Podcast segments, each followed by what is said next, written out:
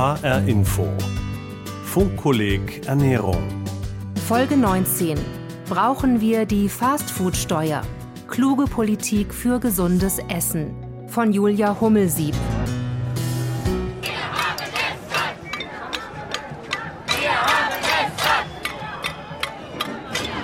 Ich habe gesagt, dass die Interessen der Politik stark an den Wirtschaftsinteressen ausgerichtet sind und nicht daran, wie unsere Gesellschaft so funktionieren kann, dass auch noch zukünftige Generationen und Menschen weltweit eine Lebensgrundlage haben. Ich bin dabei, weil der Klimawandel aufgehalten werden muss. Und ich möchte, dass diese Agrarpolitik der EU und auch der Bundesregierung hoffentlich bald ein Ende hat, weil sie nachweislich schädlich ist für unsere Ökosysteme. Essen ist politisch, wir demonstrieren. Wir leben in einem freien Land mit Recht auf freie Meinung, auf Demonstrationen und darauf, wählen zu können, was bei uns zu Hause auf den Teller kommt. Doch das, was da auf dem Teller ist, muss heutzutage bei den meisten Essern vielen Ansprüchen gerecht werden. Gesund soll es sein, ökologisch hergestellt und fair gehandelt. In den Supermarktregalen liegen allerdings auch Unmengen von Lebensmitteln, die diese Ziele verfehlen. Muss da die Politik eingreifen, um den Ansprüchen gerechter zu werden? Der Staat ist nicht die Geschmacksnanny oder Geschmacksgouvernante. Wir werden auch keine Rezepte vorschreiben. Aber es geht um eine kluge, eine datenbasierte Analyse und auch um die Rahmenbedingungen dafür, dass die gesunde Wahl eine einfache Wahl wird, die zum Lebensalltag unserer Bürgerinnen und Bürger hier in Deutschland auch passt. Das gibt Julia Klöckner von der CDU, die Bundesministerin für Ernährung und Landwirtschaft, als Ziel an die von ihr verantwortete Ernährungspolitik aus. Doch werden die gesetzlichen Vorgaben in Deutschland tatsächlich diesem Ziel gerecht? Jedes Leben ist anders, genau wie unsere Essgewohnheiten und Vorlieben und auch unsere Ansprüche an das, was wir essen. Ernährung hat sehr viel mit Gewohnheiten, mit wie schmeckt es mir zu tun. Viele denken gar nicht darüber nach oder möchten gar nicht ihre Ernährung ändern, weil sie einfach sagen, es schmeckt mir so. Das ist bei Fleisch ein ganz großes Thema. Und hier müssen wir anfangen, erstmal zu zeigen, vegetarische Ernährung oder zumindest flexitarische Ernährung ist mehr als nur Nudeln mit Soße. Und erstmal über diesen ähm, Geschmacks- und Genussaspekt zu kommen.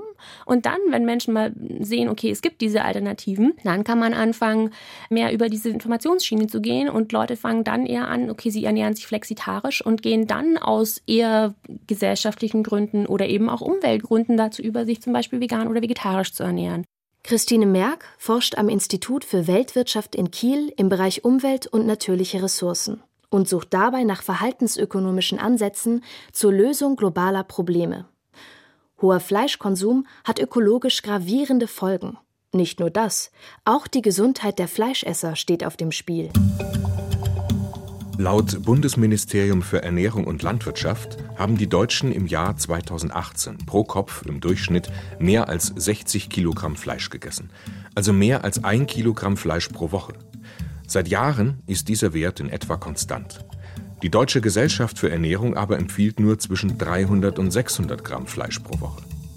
Um gesünder zu essen, muss sich demnach unser Essverhalten ändern, aber auch die Verhältnisse, also das Umfeld, in dem uns Lebensmittel angeboten werden. Das Verhalten ist natürlich immer auf das Individuum gemünzt. Also ich selbst muss mich ändern oder sollte mich ändern, indem ich irgendwie weniger Schokolade esse, weniger Pommes, mehr Salat. Und die Verhältnisänderung wäre das Angebot und die Verhältnisse werden geändert. Also es wird mir erleichtert, den Zugang zu Salat zu haben zum Beispiel, weil das Angebot in der Kantine verändert wird, damit sie die Möglichkeit haben, überhaupt gesunde Auswahlen zu treffen. Wunsch und Wirklichkeit. Unser Verhalten bei der Essenswahl. Die gesunde Wahl beim Essen fällt oftmals schwer. Gewohnheit, Geschmack und Geselligkeit verführen zu Chips und Schokolade oder dem Steak vom Grill. Da helfen Informations-, Aufklärungs- und Bildungskampagnen meist wenig. Der Staat kann versuchen, dort ein Bewusstsein für gesundes Essen zu schaffen, wo die Ernährungsgewohnheiten von morgen geprägt werden. Beim Nachwuchs in Kindertagesstätten und Schulen. Etwa mit den bundesweiten Projekten von Inform, einer Initiative für gesunde Ernährung und mehr Bewegung. Sie ist Teil des Nationalen Aktionsplans der Bundesregierung von 2008. Luise Molling ist Expertin für Übergewichtsprävention bei der Verbraucherorganisation Foodwatch Deutschland. Wir haben versucht, über Ernährungsbildung, über Aufklärung dafür zu sorgen, dass Menschen sich gesünder, ausgewogener ernähren. Wir haben seitdem parallel einen massiven Anstieg von Übergewicht, Fettleibigkeit, Diabetes, diesen ernährungsbedingten Krankheiten. Also man muss eigentlich sagen, dass dieser verhaltenspräventive Ansatz gescheitert ist. Natürlich ist es so, dass Ernährungsbildung auch weiterhin seine Berechtigung hat und stattfinden sollte in der Schule. Aber alle Experten auf dem Gebiet sind sich einig, wir müssen ganz, ganz stark eben verhältnispräventive Maßnahmen ergreifen. Das heißt, wir müssen dafür sorgen, dass die Menschen es leichter haben, sich gesund zu ernähren, dass sie in gesünderen Verhältnissen leben. Und das wollen die Deutschen tatsächlich, zeigen die Ergebnisse des Ernährungsreports 2019 des Bundesernährungsministeriums. Zwar kommt es für 99 Prozent der Befragten beim Essen auf den Geschmack an, aber 90 Prozent geben auch an, dass ihnen gesundes Essen wichtig ist. Erstmal bin ich keine Fetischistin, Gesetze zu machen, nur um der Gesetzes willen. Wir werden den Bürgern nicht vorschreiben können, was sie zu essen und zu trinken haben. Das ist nicht meine Vorstellung von Gesellschaft. Vorstellungen können allerdings fehlerhaft sein. So dominierte etwa die Vorstellung des Homo economicus lange Zeit die Wirtschaftswissenschaften. Die Wissenschaftler gingen lange vom stets rational handelnden Menschen aus. Doch dem widerspricht der US-amerikanische Wirtschaftswissenschaftler Richard Thaler. Er sagt, der Mensch handle nicht immer rational. So I call these ich glaube, Ökonomen haben sich in den vergangenen 50 bis 60 Jahren zu sehr mit fiktiven Kreaturen beschäftigt. Sie hätten auch Einhörner erforschen können. Es gibt diese Kreaturen einfach nicht. Und nun haben wir diese ausgefallenen Modelle über ausgedachte Wesen.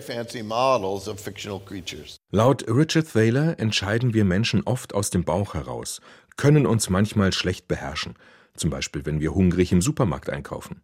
Und auch sind uns Gewohnheiten so manches Mal wichtiger als ein unschlagbares Preis-Leistungs-Verhältnis. Richard Thaler, Wirtschaftsprofessor an der Universität Chicago, sagt, diese Irrationalität kann man nutzen, mit kleinen Nudges, zu Deutsch Stupsern, in die gewünschte Richtung. Nudging. Mit kleinen Stupsern zu einem anderen Kauf- und Essverhalten?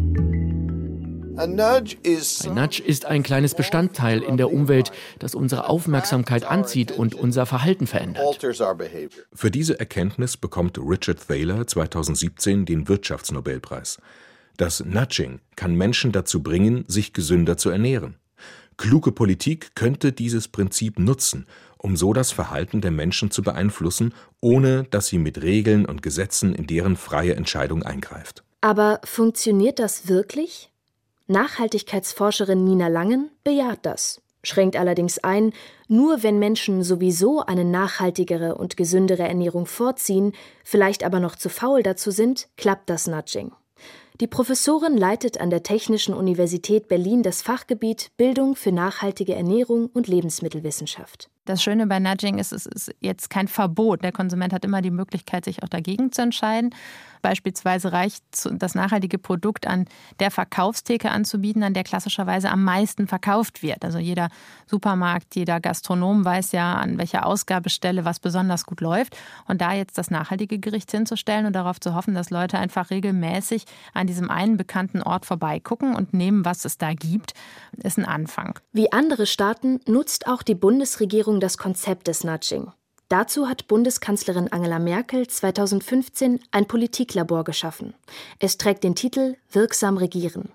Die Kritik, dass Nudging die Bürgerinnen und Bürger bevormunde oder gar manipuliere, wischt Heiko Maas von der SPD, damals Verbraucherminister, mit einem Handstreich weg. Weil wir im Ergebnis die Entscheidungshoheit beim Verbraucher lassen und gar nicht in Frage stellen wollen. Noch weiß die Wissenschaft allerdings nicht, wie langfristig die kleinen Stupser in bestimmte Richtungen wirken. Dazu fehle es noch an aussagekräftigen Studien, bemängelt Christine Merck vom Institut für Weltwirtschaft in Kiel. Weil wir häufig keine Experimente haben, die langfristig schauen, ob es zum Beispiel Gewöhnungseffekte gibt. Und wenn ich irgendwann verstanden habe, in der Kantine steht jetzt aber der Salat oben und ich hätte aber gerne die Pommes. Und irgendwann weiß ich aber, wo ich hingucken muss. Also man kann nicht per se sagen, Nudging ist besser als eine andere Methode. Und um tatsächlich intelligente Politik für intelligente Ernährung zu machen, muss man sich unterschiedliche Herangehensweisen anschauen. Es wird nicht nur eine Lösung geben, um da Verbesserungen herzustellen. Was aber bringt Konsumenten dazu, gesündere Lebensmittel in den Einkaufskorb zu legen? Eine Idee ist die sogenannte Lebensmittelampel.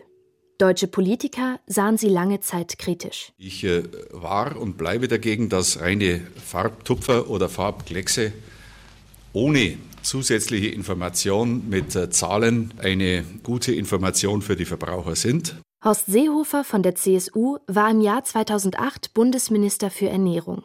Die Bundesregierung war lange gegen eine Nährwertkennzeichnung auf Lebensmitteln mit Ampelfarben.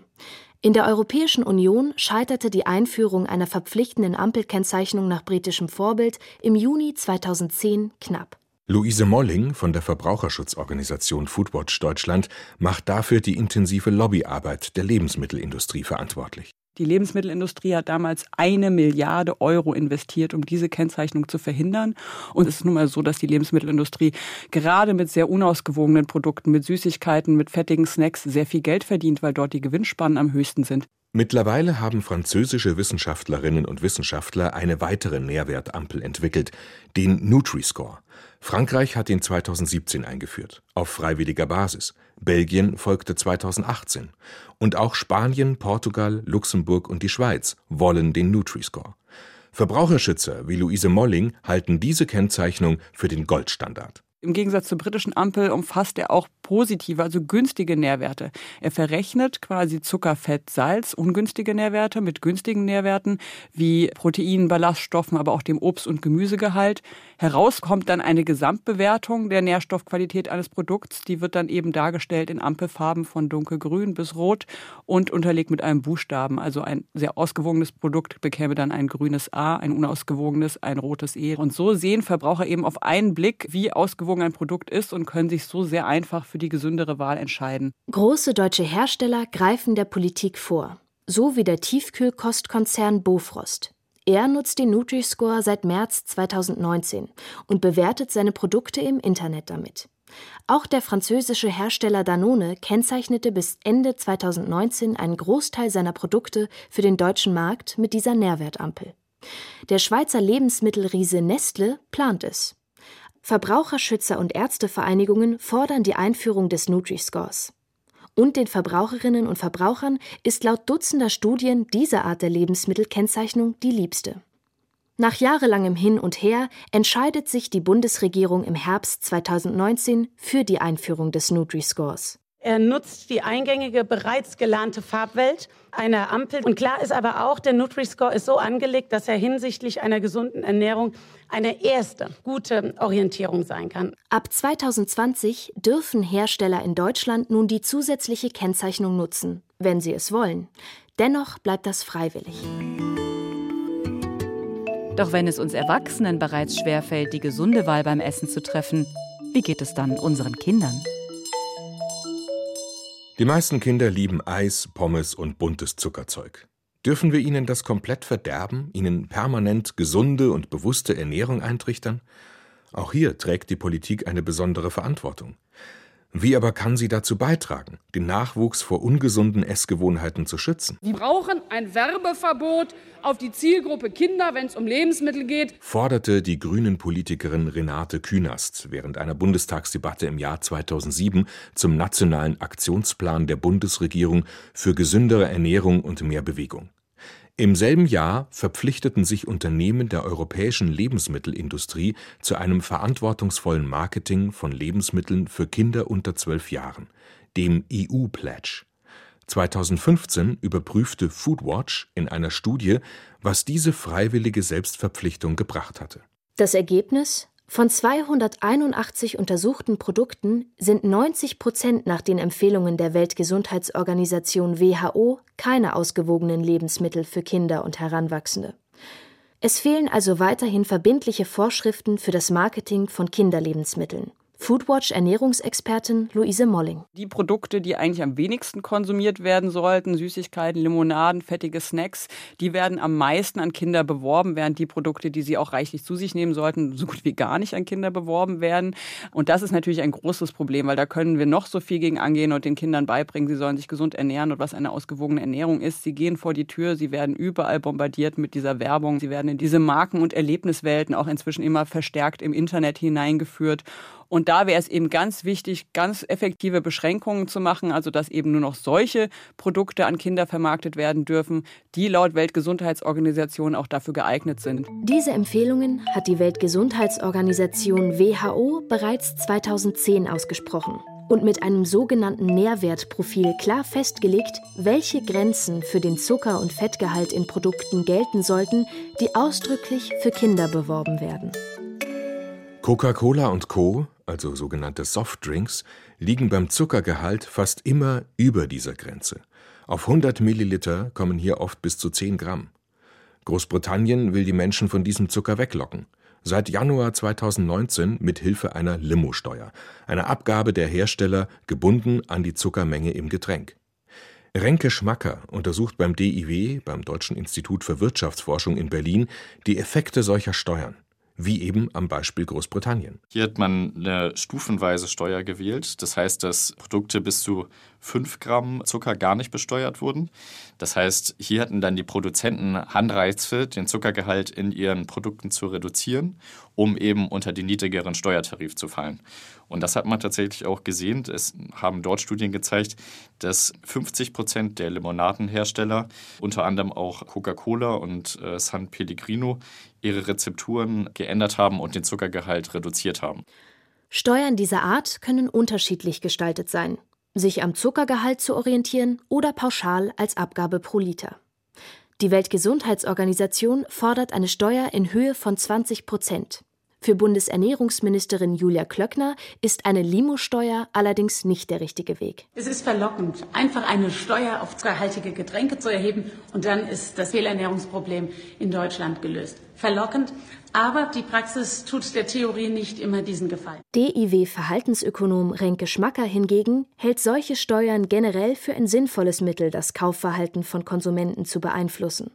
Sie also dazu zu bringen, die besteuerten Produkte weniger zu kaufen.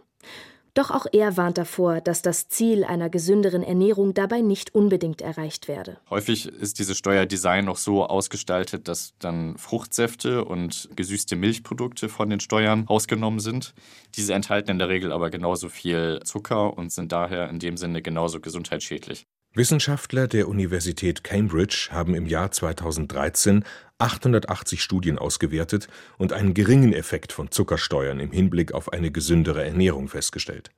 Verhaltensökonom Renke Schmacker hat auch das Beispiel Dänemark erforscht. Unser nördlicher Nachbar hat lange Erfahrung mit einer Softdrinksteuer. Es gibt sie dort seit den 1930er Jahren. Auch eine Steuer auf Fett in Fleischprodukten hatte die dänische Regierung kurzzeitig ausprobiert. Das Deutsche Institut für Wirtschaftsforschung wollte wissen, wie diese Steuern auf welche Bevölkerungsgruppen gewirkt haben. Allerdings zeigt sich leider, dass die Konsumenten mit niedriger Selbstkontrolle, also die mit hohem Gewicht, die auch am meisten das Interesse hätten, ihren Konsum zu reduzieren, weniger stark auf diese Art von Steuern reagieren als die Konsumenten mit hoher Selbstkontrolle. Das könnte man vielleicht als Evidenz dafür sehen, dass diese Art von Preisinstrumenten doch dann nicht bei den richtigen Konsumenten landen im Endeffekt. Auf Freiwilligkeit setzt der Lebensmittelverband Deutschland e.V., in dem Bauern, Industrie, Gastronomie und Handel organisiert sind, genauso wie Bundesernährungsministerin Julia Klöckner von der CDU. Sie will mit der nationalen Reduktions- und Innovationsstrategie der Bundesregierung in Deutschland für weniger Übergewicht, Fettleibigkeit und damit einhergehende Krankheiten sorgen. Auch durch weniger Zucker, Salz und Fettgehalt in Fertigprodukten. Um das zu erreichen, unterzeichnete Klöckner im Herbst 2018 eine Grundsatzvereinbarung mit Wirtschaftsverbänden der Ernährungsindustrie. Besonderes Augenmerk liege dabei auf Produkten für Kinder und Jugendliche, wirbt die Ernährungsministerin. Bis zum Jahr 2025 haben sich diejenigen verpflichtet, die Frühstückszerealien für Kinder anbieten, mindestens 20 Prozent Zucker zu reduzieren bei den Erfrischungsgetränken wurde angeboten, mindestens 15 Prozent Zucker zu reduzieren. Und bei den Kinderjoghurts haben wir 10 Prozent weniger Zucker.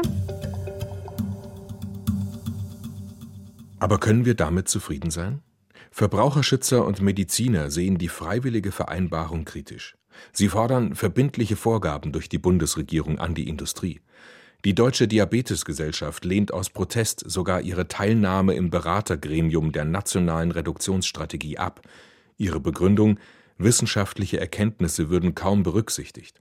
Auch Luise Molling von Foodwatch bemängelt den fehlenden Mut von Bundesernährungsministerin Julia Klöckner. Sie traue sich nicht, Entscheidungen zu fällen, die unbequem für die Industrie seien. Sie muss halt endlich verstehen, dass die Lebensmittelindustrie nicht Teil der Lösung, sondern Teil des Problems ist.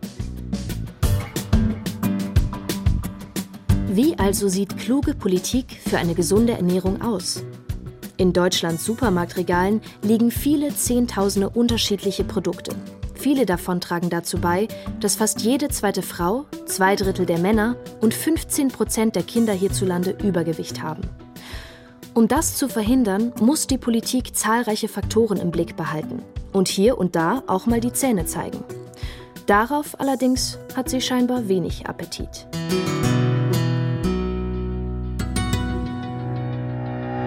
Brauchen wir die Fastfood-Steuer? Kluge Politik für gesundes Essen. Folge 19 des HR-Info-Funkkollegs Ernährung. Autorin Julia Hummelsieb. Redaktion Heike Liesmann. Diese und alle bisherigen Folgen finden Sie zum Nachhören auf der Funkkolleg-Webseite und in der ARD-Audiothek.